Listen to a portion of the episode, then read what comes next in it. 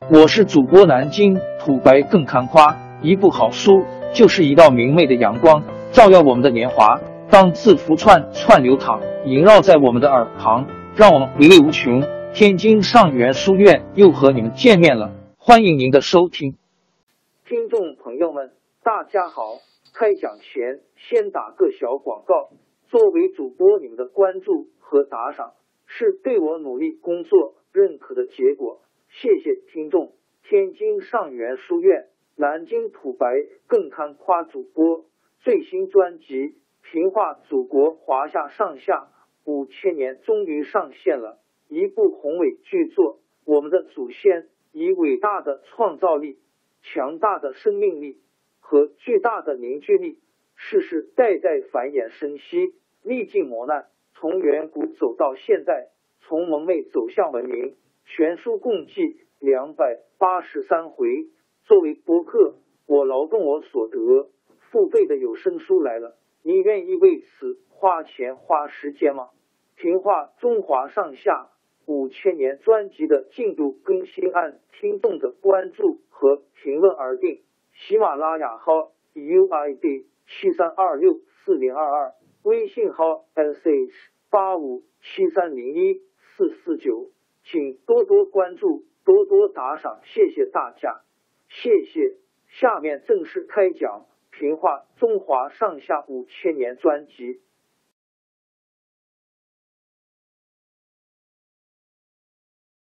在刘福通红巾军转战北方的时候，亳州郭子兴红巾军正在壮大起来。郭子兴本来是定远（今安徽定远）地方一个财主。因为出身低微，经常受地方官吏的敲诈勒索，心里气愤不过，加入了白莲会。他拿出家里的钱财，摆酒杀牛，结交江湖好汉，只等一有机会就杀死那批贪官污吏、出口恶气。公元一三五二年，也就是刘福通起义的第二年，郭子兴看见时机成熟。就和四个朋友一起，带着几千个年轻人，趁着黑夜打进亳州城，杀了州官，把亳州城占领了，宣布起义。郭子兴和他的四个好友都自称元帅。元王朝派大将彻里不花带兵围攻亳州，彻里不花害怕红巾军，不敢攻城，在老远的地方扎下营垒。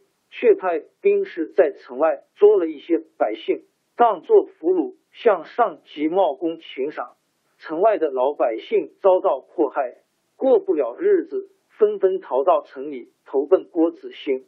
郭子兴的队伍越来越壮大。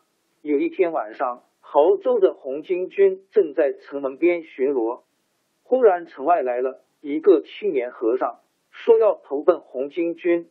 守门的红巾军兵士怀疑他是元军派来刺探军情的奸细，一面把他捆绑起来，一面派人报告郭子兴。郭子兴一听，心想：也许来的真是投奔他的好汉，亲自骑马到城门口去查看。只见那个被捆绑起来的和尚，虽然衣服穿着破破烂烂，却长得身材魁梧，浓眉大眼。郭子兴一看，心里十分喜欢，马上命令兵士松了绑，把和尚带回元帅府。那个投奔郭子兴的青年和尚名叫朱元璋，他父亲是亳州钟离（今安徽凤阳东）一个贫苦农民。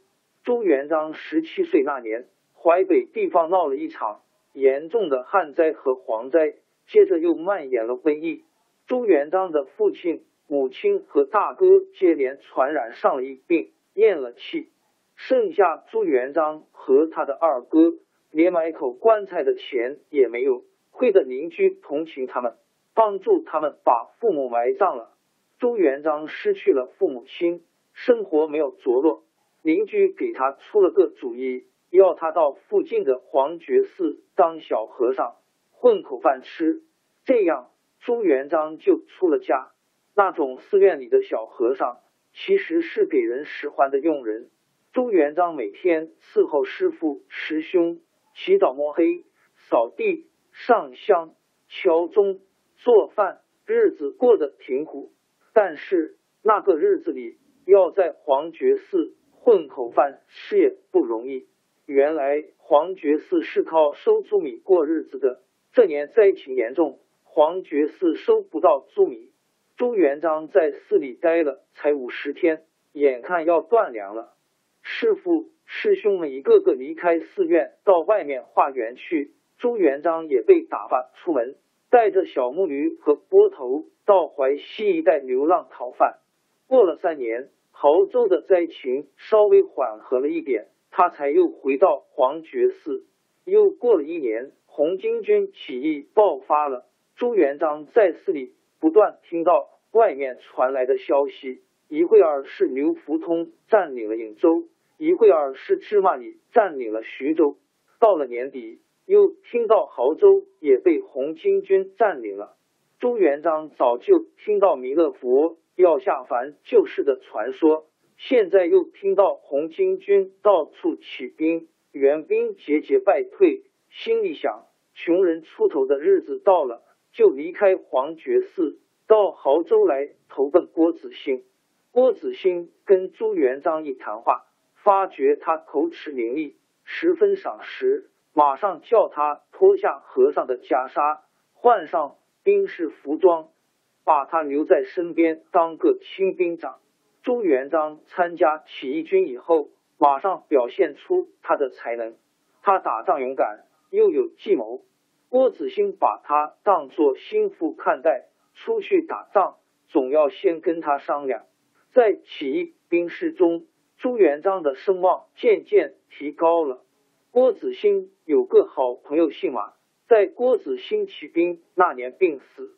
马公临死的时候，把他的孤女托给郭子兴照顾。郭子兴把女孩带回家里，交给妻子张夫人抚养，把她当做自己的亲生女儿一样。